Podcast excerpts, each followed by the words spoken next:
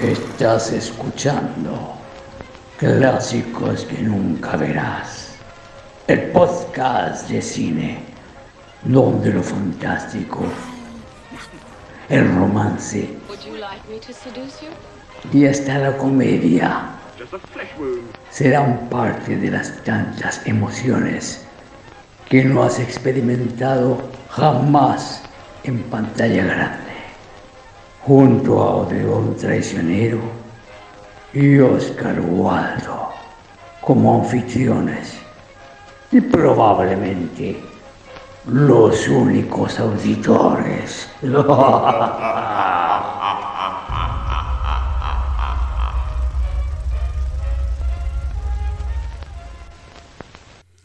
Bienvenidas, bienvenidos, bienvenides, bienvenix a todos, todes, todes, todos, tudu. Eh, a otro capítulo más de Clásicos que nunca verás. El podcast protagonizado y escuchado solamente por sus dos auditores. Desde Chile les habla Oscar Waldo. Y desde Alemania les habla Odeon, traicionero. Y hoy día vamos a tocar una película llamada Love Streams de 1984 del grandioso John Cassavetes. John Cassavetes que fue un ícono en el tema de del cine independiente en Estados Unidos. Empezó su carrera en 1958 con su primera película que era eh, Faces o era no Shadows la primera. Creo que Shadows, pero no, no la he visto. He visto solo Faces. Y ya tenía una carrera hasta 1980 y no me acuerdo cuál es la última después de Love Streams. Y siempre fue muy, muy interesante. Una persona que después de la decadencia del, sistema de estudios, em, cuyo, año lo puede... Es el padre del, del cine independiente. En Estados Unidos, sí podemos decir que el, que el término del cine de, esa época, el broche de oro, ya fue en 1959, ya fue la última, el último manotazo de, ahogado. Y antes incluso de que empezara el, el, nuevo cine de Estados Unidos, él empezó con sus producciones. Aprovechó una carrera bastante exitosa en el cine y harto en la televisión para poder financiarse las películas que las hacía con amigos y en y también en su casa, una casa un, tanto pequeña que le permitía poder grabar libremente, eh, porque la casa era bastante mm, bastante grande, tenía harto que mostrar. ¿Y qué más tenemos? Bueno, 1984. Voy a empezar a repasar 1984. 1984 es como el cliché de lo que la gente que considera clásico como los años 80. Eh, ¿No es Terminator? Terminator de ese, año, Beverly Hills Cop, Gremlins, de nuevo hablando de Joe Dante, Indiana Jones y el Templo de la Perdición, Karate Kid, Karate Kid, Police Academy, Footloose, También 1984, la película de, basada en el libro, con actuada con el John Hurt. Em, Amadeus de Milos Forman. Amadeus. Qué buena esa película. Buenísima. Carmen de Carmen, la, película basada en la ópera donde actúa mm, Plácido Domingo. Conan Sí, ¿En serio? No, es una película, bueno, a los que les gusta un poquito la, ópera les, puede gustar, Carmen. Pues, tiene buena música para empezar. Eh, Conan the Destroyer, también una película eh, bastante exitosa. Eh, una de las que no fue tan exitosa, pero tuvo excelente crítica, fue The Cotton Club de Coppola. Que tiene medio elenco, una película bien filmada, pero le fue horrible. The Muppets Take Manhattan de Frank Oz, una de esas divertidas películas de, de, los Muppets que también le fue muy bien. Eh, Crimes of Passion Dune. Dune de, de, de, de, de Lynch. Una película que en mi niñez. La que hubiese sido de Jodorowsky. Sí, sí. Eh, una película que en mi niñez me gustaba harto, claro, no entendía la trama, pero algo de no entender eh, eh, es como medio atractivo de repente no entender. ¿ah?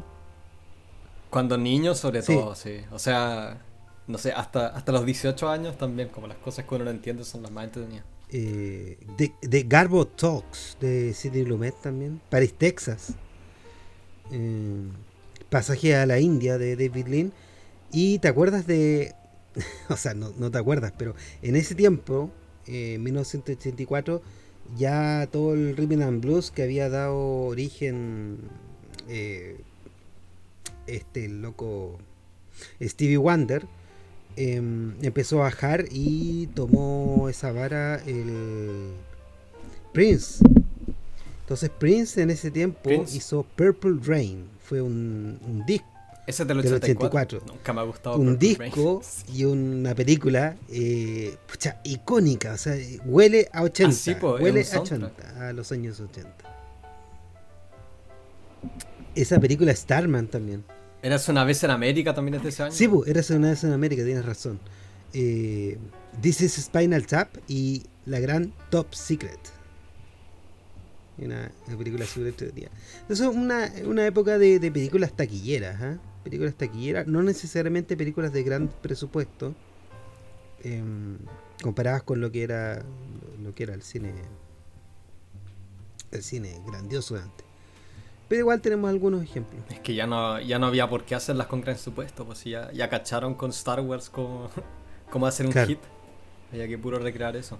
Y bueno, eh, después podemos hablar más del caballero eh, Cassavetes y necesariamente Gina Rowlands y, y el equipo. ¿Es Casabets o Casabetes? Como me lo han dicho Me lo han dicho de las dos maneras. Me imagino que es Cassavetes porque es griego. Sí, ahora veo en Wikipedia que es griego. Casabetes. Como con una I Sí. al final. Y bueno, vamos al, al tema técnico. Bueno, la película Love Streams del año 1984, dirigida por eh, John Cassavetes, que eh, como estamos diciendo es el- uno de los grandes del cine independiente.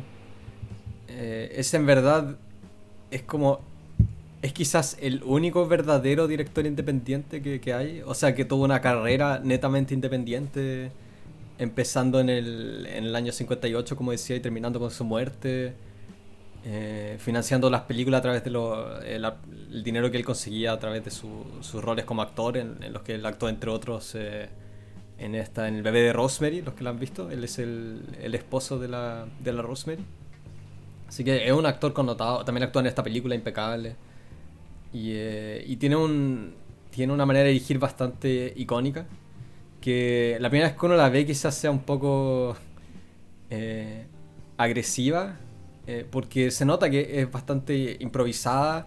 No necesariamente los diálogos, son- es todo escrito, se nota, pero eh, pero los planos que él hace en esta película esta película es bastante particular porque no tiene cámara en mano que era como su la marca que él dejaba en todas sus películas que era, era siempre con cámara de mano y a veces temblaba mucho pero le daba ese le daba ese toque eh, crudo sobre todo porque eran historias sobre em, eh, sobre el sueño americano o sobre cómo el sueño americano fracasaba en diferentes personas, así que le, le daba ese toque.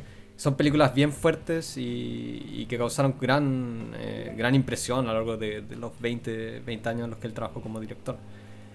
Eh, la película está basada en una obra de teatro eh, de Ted Allen, quien también adaptó la, la película. Él tiene hartos, hartos créditos como, como guionista, pero no he visto ninguna de estas películas. Hay una que se llama Be- Bethune, eh, The Making of a Hero. Están Love Streams. eh, trabajó harto para la televisión. eh, también, bueno, eh, las obras de teatro que le escribió. Pero en realidad no, sé qué, no sé qué decir sobre este caballero. Y eh, bueno, John Cassavetes también, él, también era escritor y también él aportaba todos los guiones que él, que él hacía. Eh, no aparece en los créditos de la película, pero, pero se sabe que él, revisaba los guiones. Era como Hitchcock. En, el peor de los casos, era como Hitchcock, que revisaba todos los guiones y lo arreglaba. En el cast tenemos a la gran Gina Rowlands, que era su, su esposa y con quien, con quien él tuvo, tuvo dos o tres hijos, que también eh, son todos cineastas. De hecho, el director de, eh, de Notebook, ¿cómo se llaman en español? Eh, como historia de un amor, algo así. Claro, no tiene que... Historia de una pasión, creo. crónicas, de un, crónicas de un amor tóxico. bueno, esa, esa película es dirigida por el hijo de John Cassavetes, así para que vean. Y actúa también Gina Rollins. Sí. Creo que ella, ella, es la, Creo que la vi una vez cuando tenía como 12 años y me acuerdo que ella era, la, era como la vieja con Alzheimer o lo que sea. Eh, eh, John Cassavetes también actúa en el, rol protagónico, son los dos roles protagónicos, la Gina Rollins y John Cassavetes. Eh, Diane Abbott también eh, tiene un rol pequeño en la película. Eh, Seymour Cassell, que eh, trabajó con John Cassavetes en, en, esta, en Faces, por la que también lo nominaron. El gran Seymour Cassell. Él también, él también tiene un rol bastante importante y bastante bueno en la película.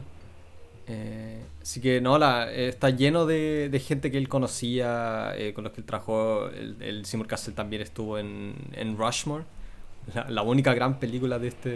Del, Wes Anderson. ese director? Wes Anderson. La, la, única gran película de él, en cuanto yo. Él estuvo en ese. Él es el rol del papá, si no me equivoco. Actuó en Dick Tracy. ¿no? es como de esos actores que, que, están en todo, pero, pero tienen.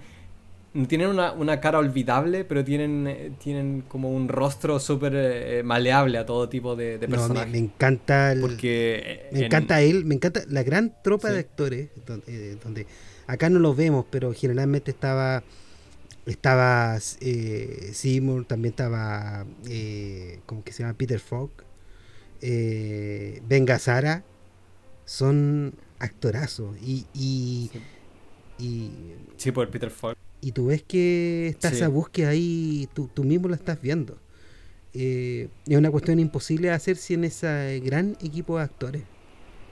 Y, y, y no sé, pues lo vimos en, en Women Under the Influence, que es del 74, o eh, Husbands, que es del, eh, del 70, creo. Eh, ya se, se, ve súper sí, patente.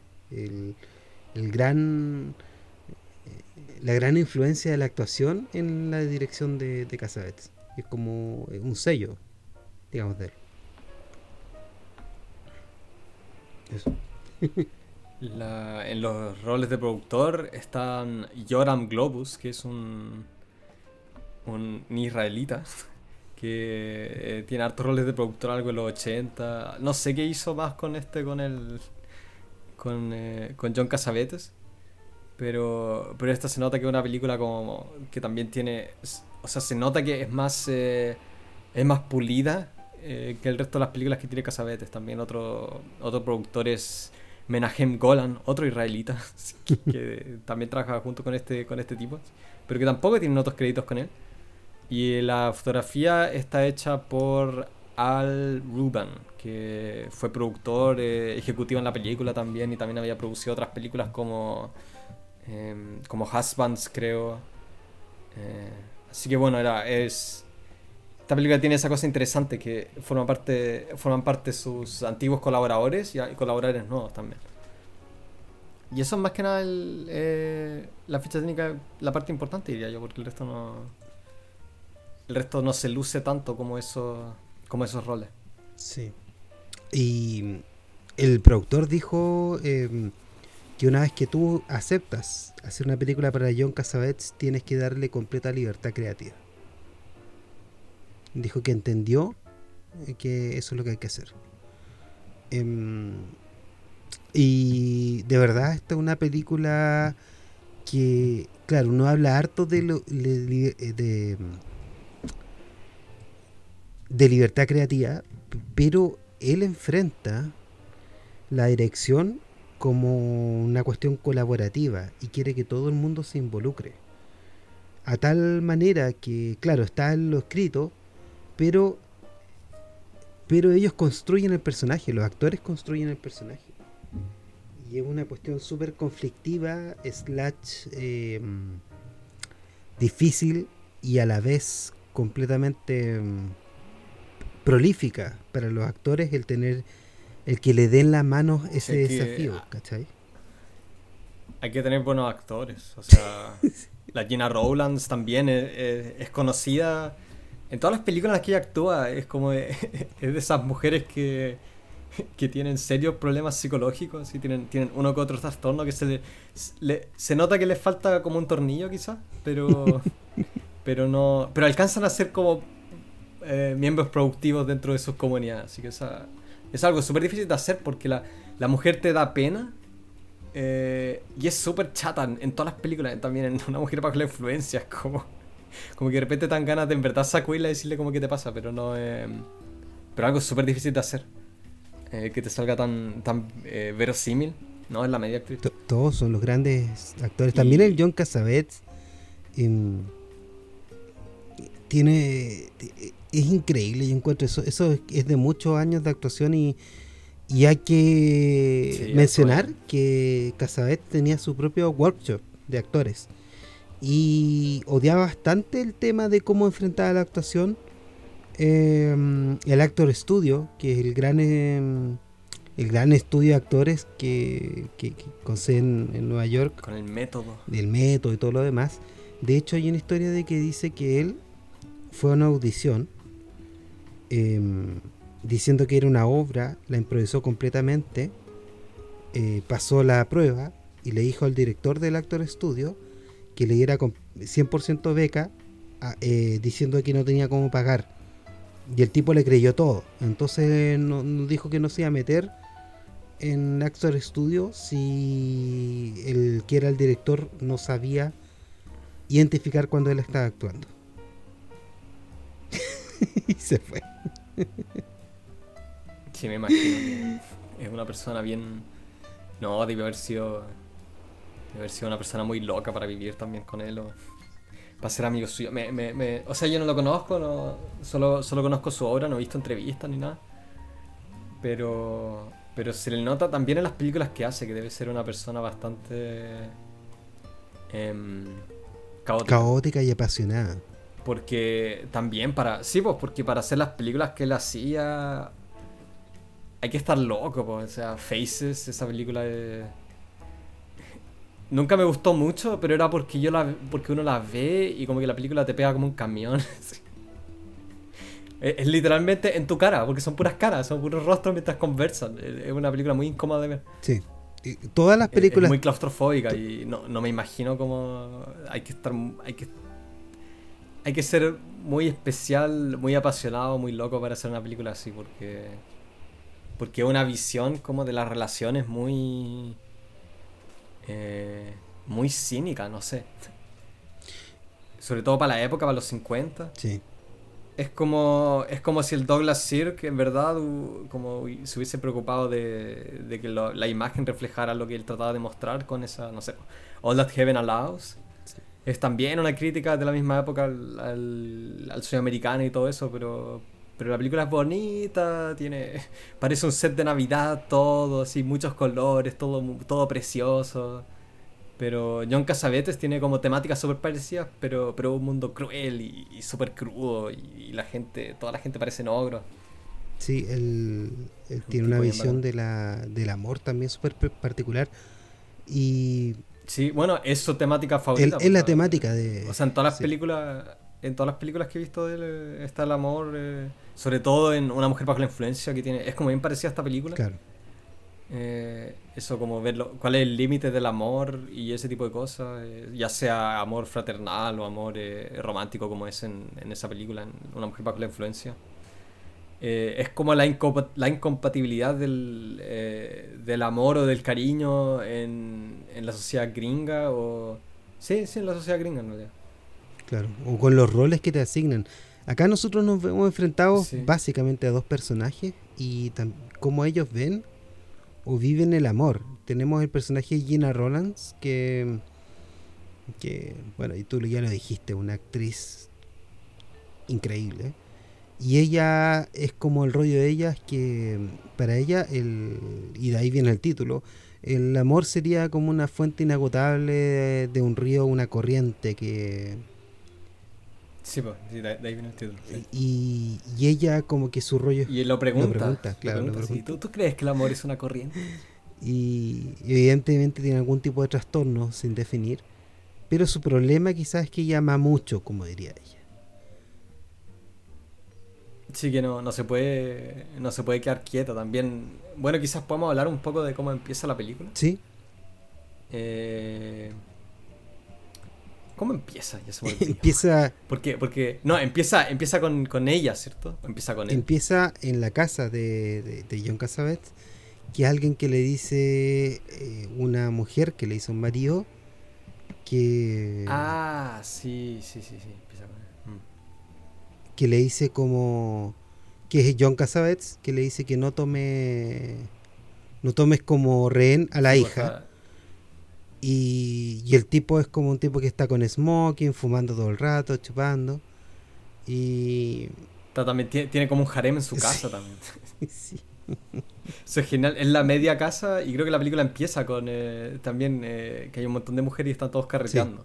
Y él empieza a hacer preguntas. Le, pregunta a ella como, ¿qué, es para ti un buen rato? Y, eh, y ella como que no sabe qué responderle. Claro.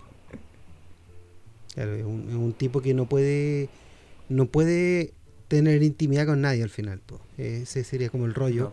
Y te lo deja establecido así. Es algo típico de, de los escritores. Sí, pues, Que el, personaje es un escritor. El personaje es un escritor y vemos en la casa, que es la casa de John Cassavetes, que es la casa de un montón de, de películas de John Cassavetes. y, y claro, pues, él... Y la actitud de él es como que igual no está ni ahí con la gente. No... No, pues es completamente cínico. Una cosa que encuentro súper interesante es que al principio eh, él va siempre como a este bar, a este club, eh, donde él eh, donde él va supuestamente como a investigar un, el, el, nuevo, el, nuevo, libro que le está escribiendo que es sobre la vida nocturna, algo así. Y pasa como dos o tres veces que vienen, vienen hombres gay a él y se lo jotean. Sí. Y me, me pregunto si le pasó en verdad en su vida o cosas así, porque porque un detalle bastante particular que pasa como dos o tres veces en la película, que como no, no aporta, o sea, no... O sea, como no... Eh, son como secuencias nomás que ocurren al principio de la película, pero no algo que vuelve en algún momento. Es súper es súper normal, es súper normal si uno va a un ambiente así como de, de este tipo de ambientes y uno se queda como en la figura de él, como el hombre solo, que se te acerque gente a, y, y, entre ellos gay a, a tratarte de, hablar o seducirte. Porque también son puros son puros travestis, ¿no? Claro. No, es súper común, es súper común. No sé, no sé qué tipo de club era. No, no se muestra muy bien tampoco, pero, era bastante era un detalle bastante interesante. no, a mí a mí me pasó harto porque yo era como ese tipo, así como el, solitario, así como el observador. Entonces como claro, es como súper normal que la gente se acerque o, o, te, o te acerque gente de la nada abrirte completo su vida. Y quizás una experiencia que hartos escritores así que, que han salido solo la han vivido, pero es súper común. Es súper común la gente como que te cree que uno es callado y que está abierto a escucharlo. Eh, y, ni siquiera se preguntan si uno quiere escuchar su historia o no. Y uno se debate entre el desagrado de andar escuchando a alguien y en lo gracioso que es escuchar a alguien lo gracioso de la situación. Sí, pues sí, es interesante al final. O sea, eh, eh, es como una droga eso cuando la gente se, se abre a, a ti. Sí. Bueno, también algo que, que es como una, una adicción para hartos hartos escritores. Eso de explotar la intimidad. Claro, claro. Y, el tema, el rollo de, otro personaje que Gina Rowlands, ella está como en un proceso de divorcio. Y... Sí, ahí, ahí, ahí donde la película empieza como nuevamente, porque son, son dos líneas que se cruzan solo en la mitad. Eso. Es súper extraño cómo está contada la película porque tiene... Tiene hartos momentos muertos. Y tiene... Sí. Hay, hay, como tres hay como tres periodos de media hora donde en realidad pasa súper poco o, no pasa casi nada que es como al principio en la mitad y al final. Claro.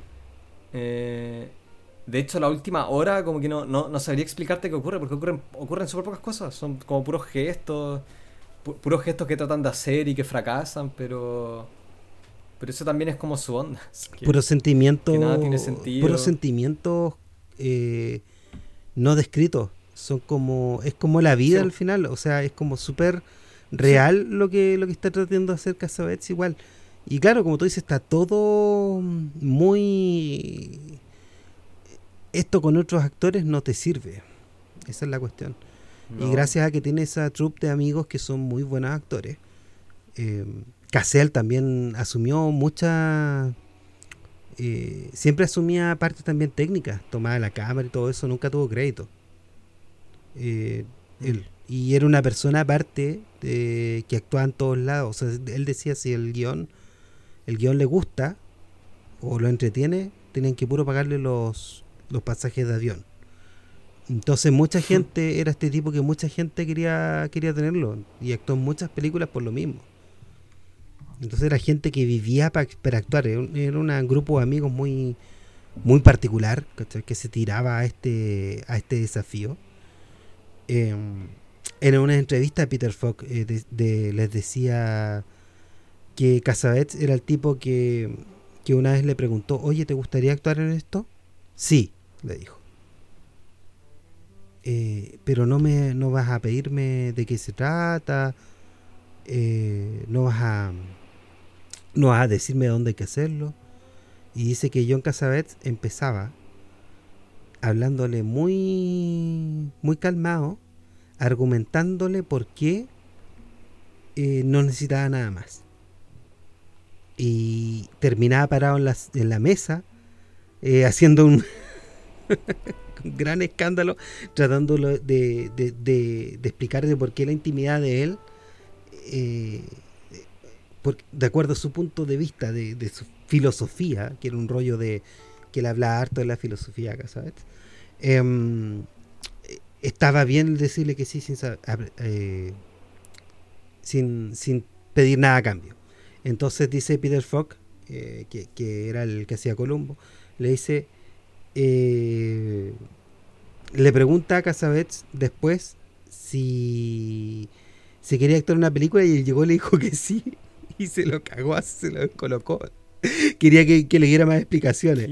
Y, le, y el Peter Falk le dijo, oye, pero si tú me la otra vez me hiciste el medio escándalo, que no te podía decir que sí, y mira ahora. Eh, decía que, que, estar con grabando para Casabets era como como desnudarse un poco, ¿cachai? Y, era súper difícil. Que, los actores en verdad que nunca están en su zona de confort. O sea, uno, ve una película de Casabetes y, y tiene la impresión de que, de que el tipo prendió la cámara cuando estaban ensayando.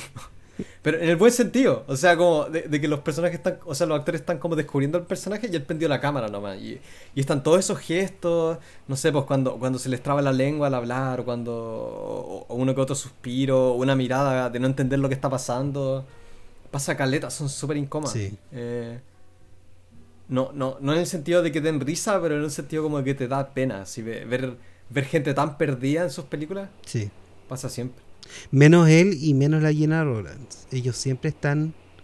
Y, y lo divertido es que la Gina Rollins en, en, en, entrevistas decía que el momento antes de grabar una escena, por ejemplo, hay una escena eh, súper vital, que es cuando ella trata de hacerse eh, la graciosa con la familia, trata de conquistarla con el humor y, agarra. Pasa súper poco que hay como escenas, secuencias de sueño o, de delirio. Por lo menos, yo no, no sé, no he visto tanto de Casabete, he visto tres o cuatro películas, pero, pero esta es la única en la que yo creo que, de las que he visto que ocurre eso. ¿Ocurre algo así en, en, La mujer bajo la influencia? No, no, no, esta es un poco más distinta en esta, eso. Esta película, esta película tiene como tres o cuatro escenas que, que son, eh, son sueños o delirios y, esa escena es, terrible de ver. ella tratando de, hacer reír a su familia, que como ya la odia, no, quiere nada, no quiere tener nada que ver con y, ella. Y tú sabes que la instrucción para esa escena fue que Casabet les dijo a ellos, a Casel y a la niña, digo, ustedes nunca se pueden reír ni encontrar nada gracioso de lo que ella haga. Y, a ella le dijeron, eh, toma, tienes que actuar. Pero que ellos tienen la instrucción de que no se van a reír. Tú ves cómo soluciona esto. Y ahí la tiró al. Bueno, literalmente después, se tira al agua. La echó al agua. Después la, tiró a la piscina. La tiró a la piscina, o sea, y, la tipa. parte de ese nerviosismo, tú lo ves porque es una eh, es parte del personaje sentirse súper super ansioso. Y tú, lo, lo, ves tú en la escena y esa cuestión está súper bien tratada, pero debe ser súper difícil sentirse de esa forma, porque aparte un loco eh, alcohólico como este loco de, de Casabets. Sí, de eso, de eso quería hablar, que él se estaba muriendo mientras sí, esta película, se estaba muriendo de cirrosis. De hecho, leí por ahí que el, eh, que el Peter Bogdanovich también ayudó a dirigir en la película porque él estaba muy cagado a rato. Sí, estaba cagado. De hecho, está flaco y con la media guata cirrótica. Eh, sí, bueno, y la, las ojeras también. Eh, toda la carne chupada hacia adentro. Es, es, horrible verlo en la película. Sí, sí. También la, la escena donde él está eh, donde él se cura y como que se, se, saca la cresta. Pasa un montón de veces. De hecho, me, me acordó Caleta al título de la película, como esa eh, Love Streams, Corrientes de Amor. Que siempre, le, siempre pasa algo que a la gente le chorrea sangre por la cabeza. y se genera también como un, como un río de sangre. Pasa como seis veces en la película. Sobre todo él cuando está curado, que se, se manda un porrazo y se cae de frente en la escalera o qué sé yo. Y, y después se levanta y tiene, un, tiene un, un río de sangre corriéndole por toda la cara. Sí. Me imagino que le debió haber pasado mucho. Porque son. De más.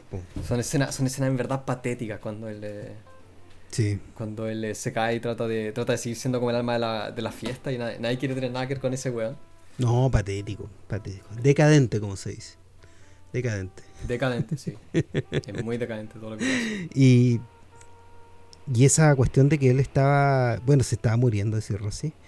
Eh, hay un pequeño documental que, que solamente esta película que se llama eh, Almost Not Crazy, que está en YouTube, eh, que habla un poco de cómo se hizo esta película. Para el que sea fanático de Casabets, le va a gustar mucho. Eh, yo me considero que, que, me gusta mucho Casabets en contrasentido de todo lo que yo tengo como, como, como entendido como estéticamente valorable, ¿entendido? ¿No? Las actuaciones son tan. Sí, se entiende. Las actuaciones son tan. Son muy crudas. Crudas, pero tan. Eh, eh, tan al hueso. Que logra al final meterte en la película. eh, logra, inclusive con esa cosa que tú dijiste que no tiene. No tiene mucha estructura. Eh, en realidad es de amor, po. Es, es el amor, sí, po. Sí. Es, es, es, gente luchando con su con sus emociones de una forma eh, en tu cara. Y, y esa y, y, y, ciertas cosas que no, que, no, que no se ve mucho en el cine de Casabets, como las secuencias de sueño o esa secuencia de que se ve a la mujer en una especie de aeropuerto con todas sus cosas. Sí, no, esa escena también es, eh, es muy... Eh, genera mucha ansiedad. Sí, sí, son. Porque, bueno, la, son dos hermanos eh, eso se descubre más adelante, pero el Casabetes y la Gina Roland son hermanos. El Casabetes es este autor que es un alcohólico y, y tiene toda la vida de Playboy. Y la Gina Rowlands es, eh, es esta, esta madre que no se explica muy bien su, su pega, pero ella como... No sé, si es, no sé si es como caridad o si le pagan, pero a lo que se dedica es como a subirle el ánimo a la gente que está desahuciada o a los funerales.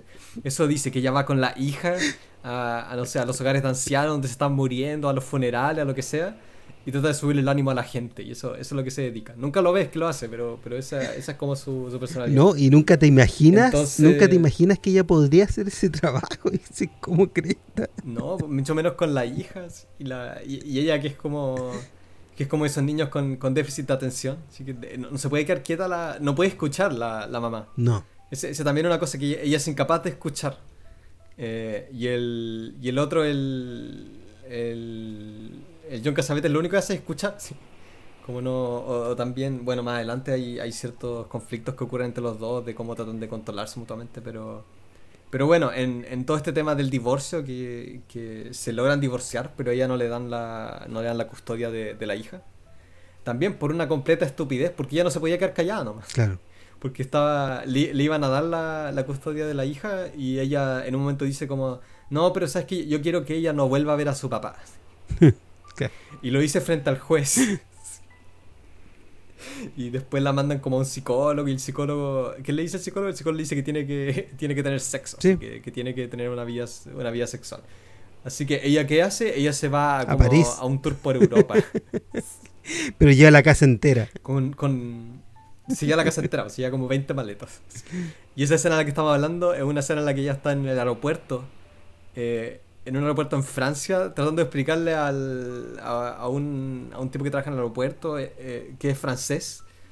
Eh, en inglés le está tratando de explicar que ella tiene como que volver a Estados Unidos y que tiene que, tiene que llevarse sus maletas, algo así. Pero es, es un diálogo muy, muy, muy ansioso. Sí, te, te, te ponen eso en, en, el personaje. Hay cosas claves que definen los personajes y también el hecho cuando llega un hijo que nunca conoció el el personaje de Casabetes, eh, y llega a esta casa, casa donde, donde está lleno de mujeres, em, se viola completamente la intimidad del niño y el, y el papá no está nunca con él.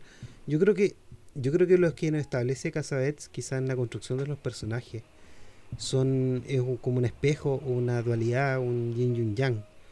Porque él él escucha, pero no tiene nada de cariño ella es puro cariño y no escucha. Y, y lo que me ha tocado a mí. Él trata de. Él, él impone también. Eh, bueno, los dos imponen, eso es lo que hacen. Eh. Está, la, está la escena en la que él le, le, sirve un trago al niño. le pregunta, ¿qué quieres tomar? ¿Así una Coca-Cola? ¿Una cerveza? Y el niño está el niño está súper asustado, así que le, y, es típico del niño, así le, dice a no, quiere una cerveza y se cura tan, es tan deprimente todo. Pero el, el, único que hace es el único que hace es imponer, así le da lo mismo lo que el otro quiere, él quiere que todo calce dentro de dentro de, ese como status quo o, o, lo que él quiere tener en la casa, por lo menos. Claro. Y la otra también, la, la otra impone como en, en querer no sé si ayudar porque no ayuda, sino la, la, la Gina Rollins no, no, ayuda en nada. ¿Cómo se llama? Sara, creo que se llama en la película. un tema de, que tiene que ver de la cero empatía a estos personajes, porque al final es eso. Y nosotros hemos conocido gente, por ejemplo, que es igual de impositiva, histérica, que no, no, para de callar, y al final eh, lo que hacen es em, lo que hacen es incomodar a todo el mundo y, y no se no, no, nos, no quieren poner atención en el otro. O sea, aunque el otro le dice que no, oye, sírvete algo, no gracias. Oye, ¿te gusta esto? Cómelo, no, gracias. Oye, te dije, es es súper tenso ese ambiente y hay gente que no que yo creo que lo que ellos entienden también por amor no es amor es una imposición estar ellos tranquilos con que con dominar a los demás y al final nunca fue este amor que fue una corriente sino que simplemente un una imposición y no nada más que eso. No, y no deja contento a nadie. Ellos no están contentos, el resto no están contentos. Y, y claro, se ve en la relación de ella con todo el mundo y la relación de este escritor con su hijo que lo lleva a un hotel y lo deja encerrado. Eh. Lo deja encerrado como todo, todo un día. Dice, no, vamos a Las Vegas, ¿sabes? Que vamos a Las Vegas. y llegan al hotel y él se manda a cambiar y anda como buscando prostitutas o qué sé yo. El niño se queda llorando mirando por la ventana. Es un buen actor ese niño también. Sí, tremendo actor. Bueno, los, hijos de Casabet todos son actores igual, siempre fueron buenos buenos actores. Sí, sí. La Zoe, el, no sé, ¿Habrá sido un buen padre o un mal padre? Eh, no lo describen. no lo describen como un mal padre, pero. Pero, pucha, es, Hollywood. O sea. Eh, y, trabajó toda la vida. trabajó hasta, que, se murió. y, nunca debió haber tenido. Nunca debió haber dejado tiempo. Claro, pero ellos estaban siempre metidos en las películas. Entonces era como. No sé, y yo. A mí no me hubiera gustado tener un padre así, pero. pero pero... sí, hubiese sido, o sea, un, padre, sea lo que sea, sea un... Eh, no sé, sea carpintero, eh, cineasta, músico, un padre que como te, te incluye en, en, lo que él está haciendo, eh, debe ser algo súper enriquecedor. Claro, yo creo. Claro, y estar... siempre y cuando no te explote. así, claro. No, ese no era el caso, pero todos, todos eh, estaban ahí dando vueltas. Y, sí, no, eso debe ser, debe ser algo, eh, en retrospectiva debe ser bonito. Sí, pues, sobre todo si tú te dedicas... Hay, hay, excepciones, hay excepciones para todo, pero... Sobre todo si tu alma es dedicarte a ser actor o director, porque si tú lo que querías es estudiar economía, ah, y yo me imagino que debe ser un, un suplicio, o derecho, o cualquier cosa que no tenga que ver. Pero un rodaje para un niño debe ser súper entretenido. O sea, los rodajes son súper tensos siempre, pero. Eh, pero es como. Hay como una sincronicidad al hacer un rodaje. Lo, que pasa es que. Es que todo. Eh, hay como una confianza, ¿cachai? Uno, uno confía en que, el, eh, en que el sonidista va, va a grabar bien el sonido. Tú no tienes idea de sonido pero sabes de que el tipo que está ahí, que está ahí con todos sus controles, él va a grabarlo bien y puedes confiar en él. Y lo mismo con el que está haciendo la luz, lo mismo con el que está haciendo la cámara, lo mismo con el actor.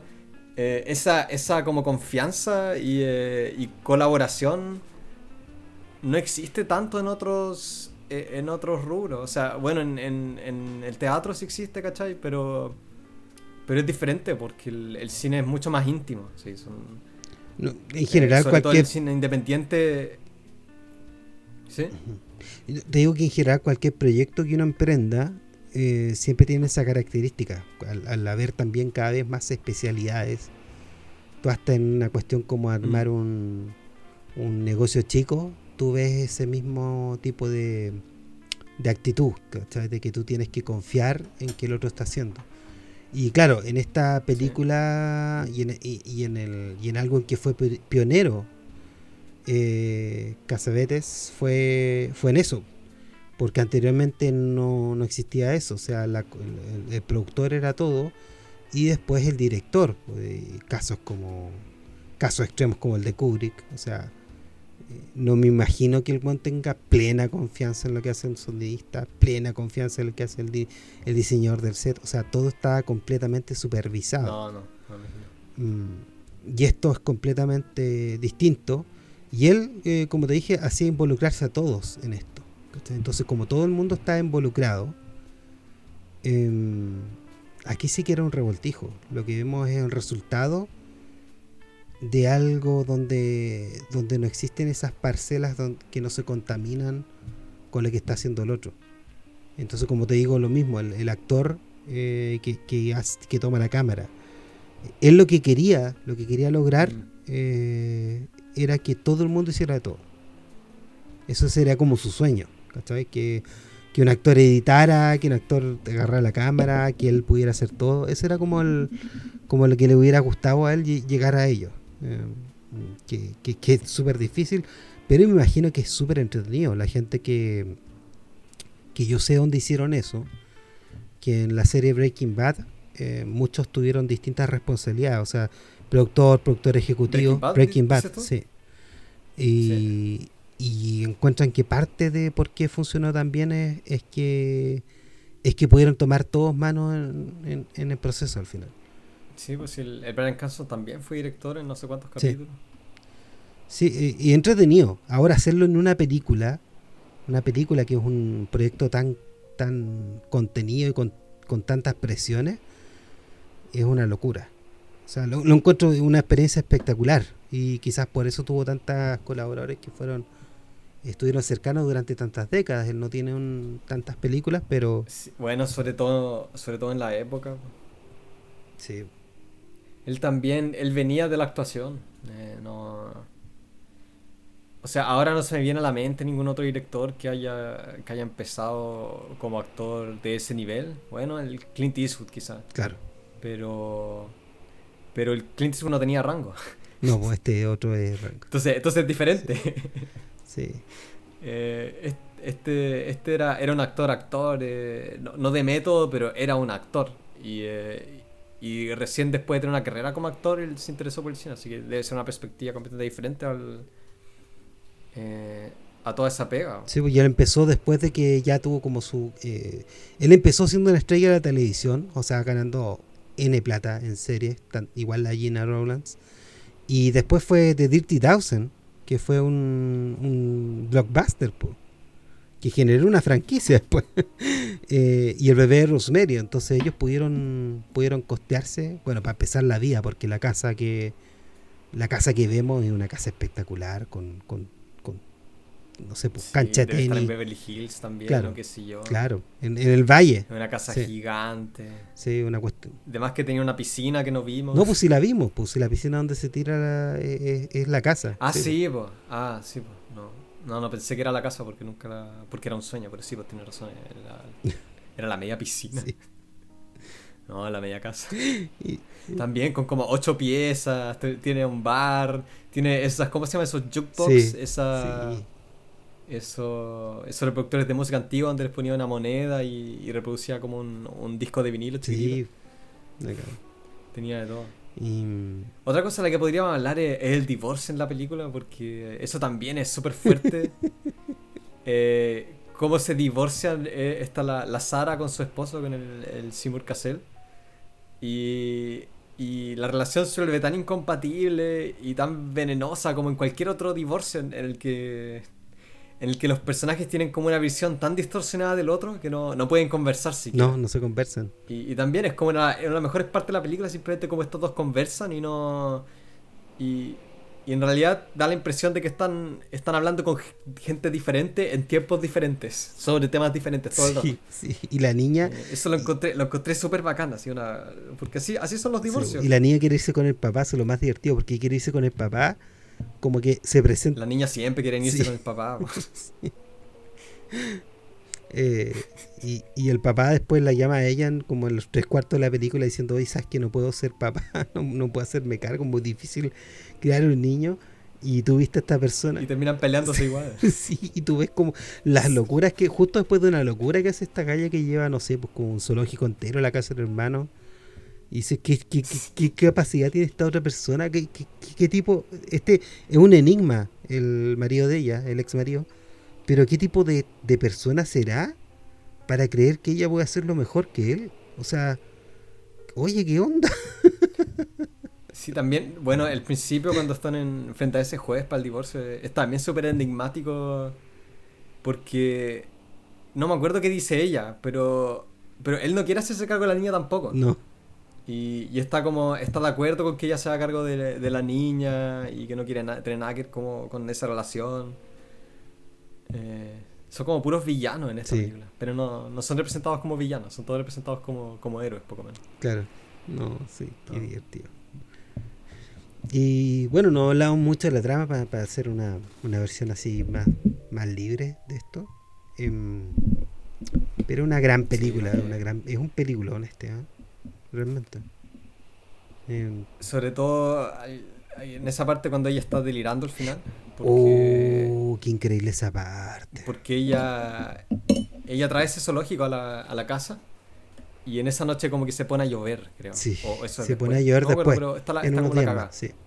Y, y, después de toda esa de todo ese acto de, de, amor entre comillas, porque ella ella quiere subirle el ánimo al, al hermano. Entonces, en vez de conversar con el hermano, qué sé yo, o sea, tienen una conversación que está es súper chora porque está es como en la cocina. Sí y ella está ella está hablando con él, pero él está tapado por una muralla. qué buena la cámara. la encontré y, ella, y ella le dice, voy a encontrar el balance en mi vida, va a estar todo bien. Y él, él no está en el plano, él como que no, están, están en lugares completamente diferentes a pesar de que están uno frente del otro. Y el día así, y en vez de preguntarle a él o hacerse o preguntarse qué es lo que él necesita, y él dice, no, sabes que voy a traerle un, voy a conseguirle un animal, así que voy a ir al, voy a ir como al animal shelter. Eso es lo genial de esa escena, porque al dejarlo fuera él de la, del foco, al no verse él, eh, te refuerza la idea de que ella no le importa nada al otro. Y tú la ves a ella. Y el otro, tú ves la mano con suerte del otro. O sea, eso es todo. Siempre son ellos. Nunca es el otro. No, hay otra. Hablan también un poco del papá, creo, de, o de la vida, eh, la familia, pero. Pero en realidad e, es súper es super difícil entender que son hermanos porque no nunca hablan de nada de lo que era como la, la infancia ni nada nunca se tratan como hermanos, tampoco se tratan como el mejor amigo nomás todo el rato. Sí. Y bueno, ella va a este. a esta como. Como, como ¿qué, tipo? Es como un. Es como un terreno baldío donde, donde una mujer tiene un montón de animales nomás. Tiene unas gallinas, tiene un perro, tiene un par de llamas, no sé, un caballo. Es como, es como un basural. Y, ella va y, y, como quiere, quiere llevarle un perro a este weón, que igual como da pena, porque se quiere llevar justo al perro, que es como el mejor amigo del, del tipo que, que como dueño de todo ese terreno. Y se lo lleva. Y le dicen, Sí, le dicen como no, esto, e, este perro es inseparable con mi marido. Y dice, ah, me lo quiero llevar, me lo quiero llevar, lo encuentro súper bacán. Y vuelve a la casa en un taxi, que hay como ocho taxis en la película, eso también me, me causó impresión. y como caben, caben quizás, también... ¿En qué taxi cabe un pony? Como que está metiendo un pony en el taxi. Sí. No, eh, y pasa todo el rato, él, eh, cuando él, él como eh, disuelve su harem, también llama como ocho taxis. Cuando viene la, cuando viene la hermana, viene con como ocho taxis. Cuando él tiene que ir a la casa, llama un taxi. Hay un montón de taxis. Y ahora también hay, un taxi para los, los, animales que ella trae. Sí. Y es, es como el gran gesto de amor para ella, donde ella gasta toda su energía. Entonces ella llega y como que se desploma. Se desploma del cansancio. Y ahí es donde tiene este delirio. Donde también está esa escena donde ella trata de hacer reír al, al marido y todo eso. Eh, y algo chistoso de ese delirio es que ella se reconcilia en ese delirio con la familia. Según ella, claro. Sí. Sí, está, está esa escena musical. Esa me encantó, esa escena musical es tan, es tan rara también para lo, para, el, para lo que hace Casabetes. pero, pero es genial la, la, escena, o sea, es como. Es como el conflicto de ella. Es un delirio. Sí. Es el conflicto de ella. Y, y también yo la vi como la grabaron, pues, y fue una locura. Puedes grabarla. Porque, eh, porque el tipo dice, ya, tú ponte acá y, haz tal cosa. Y como que, como que si fuera improvisado. Ponte a bailar, Sí, ah, ah, baila, baila, haz alguna buena. Pero está, está, está filmada súper bien. O sea, como que, como que Casodete, si, si él quisiera hacer una película mm, de acuerdo a las normas, lo podría haber hecho perfectamente. Como que eso es lo que nos está diciendo. hubiese sido más fácil. Y más fácil, claro. Pero, pero qué bueno que se, hizo, se decidió hacer otra cosa. Pero me imagino que estando curado eh, debe, ser, debe ser difícil hacer algo. Eh, algo estructurado. O sea, no, es para quitarle mérito, pero, pero si él en verdad era con el medio. Bueno, él era, él era alcohólico, así se pasaba todo el día eh, chupando, así que me imagino que no. Eh, bueno, la gente desarrolla una tolerancia, obviamente. Pero, pero no sé si curado tienes como la cabeza para, para mandarte un Kubrick. Eh, no sé, pero John Ford. O un John Ford, Osu, Osu es que es puro. Es puro. Eh, es todo muy meticuloso. John Ford igual es meticuloso y también creativo para aprovechar las circunstancias. John Houston tampoco podemos decir que era un loco que no programa nada. Eh, yo creo que tiene que ver ah, con, el rollo el rollo de ellos y, tiene harto que ver con su método de actuación. Yo creo que eso tiene que ver con el rollo de él, como él quiere poner énfasis en, en los sentimientos, en contraposición con la cosa tan exagerada y teatral y pomposa que son que son los sentimientos del Hollywood, ¿cachai? Que son grandiosos, fuertes, con una banda sonora detrás. que Y esto es completamente la antítesis de eso. Y, y yo creo que por ahí va el rollo de cómo él dirige. Una locura. Una locura, sí, sin lugar a dudas. Eh, ¿Te gustaría haber estado en una de estas grabaciones, filmaciones? Que ah, hubiese sido de, Debe haber sido un delirio. Un delirio por aprendizaje. No, sé, me gustaba y, me encantaban los actores que trabajaban con él. Cada uno era, era, era genial. Se nota que son, son buena gente. O sea, buenos colaboradores. Sí, súper entregados. La Gina Roland, además, que era una como un ángel. Sí. Eh, pero no, no sé. No, yo, yo la he escuchado, todavía está viva. Todavía está hablando. Ah, sí, pues sí. Em, y, y la llaman harto para hablar de, actuación, también de Casabetes. Y, es, que ella tiene algo que no tiene ninguna otra actriz que no tiene como ese narcisismo. O bueno, en, la actriz en realidad está también dictado por la industria, pero Pero ¿cuántas actrices estarían dispuestas a hacer un rol como ella? Así, donde, donde en verdad que. En, verdad que es, neta locura, es como neta demencia eh, algunos roles en los que ella actuó. En los 70 nada menos. Eh, siendo una actriz exitosa de, de, televisión y de cine. Eh, hay que ser súper valiente para hacer ese tipo de, de, roles donde en verdad no te muestras en tu mejor en tu mejor cara o, de tu mejor forma, sino que una eh, distorsionas todo distorsionas todo lo que lo, que te constituye como persona para mostrar una, una, persona completamente rota.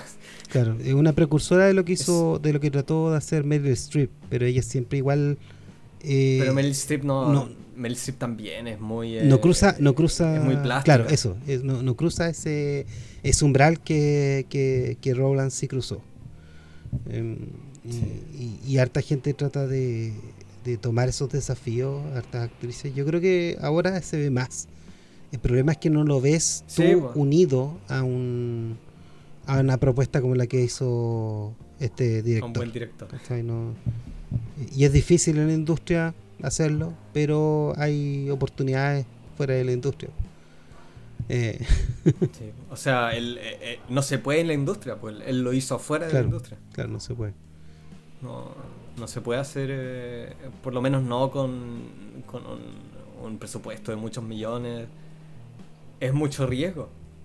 y a ellos siempre les faltaba la plata, pues, siempre andan con con lo caro que hacer una película y básicamente la plata de ellos en y alguien más. tiempos sobre todo era una millonada simplemente el poder el poder grabarla nada o sea el poder grabar algo. usar el film. Eh, más allá de más allá de la escenografía más allá de pagarle a los actores más allá del transporte el solo hecho de arrendar una cámara arrendarte unos lentes y comprarte no sé cuántos kilómetros de rollo y después tener que revelarlo eso ya era ya era una millonada. Sí sí no, tremenda, tremenda, tremenda, tremendo esfuerzo hay que sacarse el sombrero por, por el señor John y nos dejó un legado de excelentes películas, muy buenos momentos.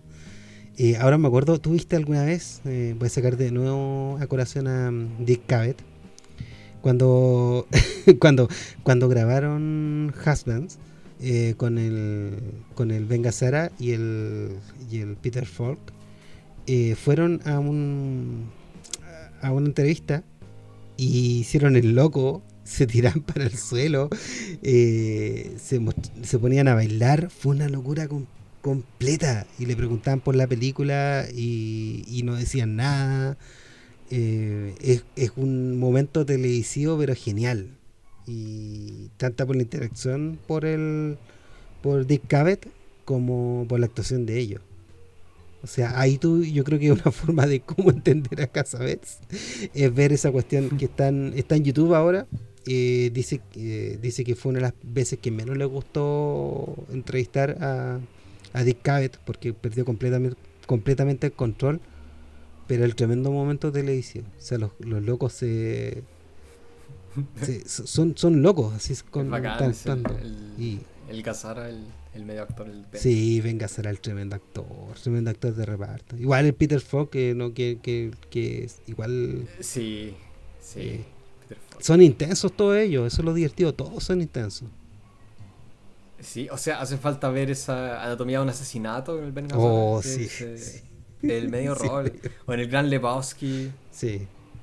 Eh, son, esos, son esos grandes actores que pasan, que pueden pueden actuar de todas y son sí. La, única que había de, de, de, ahí es la Gina Rowlands porque el, porque Caser se murió el 2019 así que eso. Vean películas de ellos igual igual que ellos como actores son siempre están en algún momento bonito para recordar. Y yo creo que lo dejamos por acá no, ¿o no? sí. no bueno no tenemos nada más que nada más que decir Simplemente vean, vean, vean esta película. Y la van a poder ver porque va a estar ahí en canal de Telegram para aquellos que sepan usar Telegram. Para los que no saben usar Telegram, usen YouTube. Ahí les van a decir cómo usar Telegram. Y eso, hasta otra.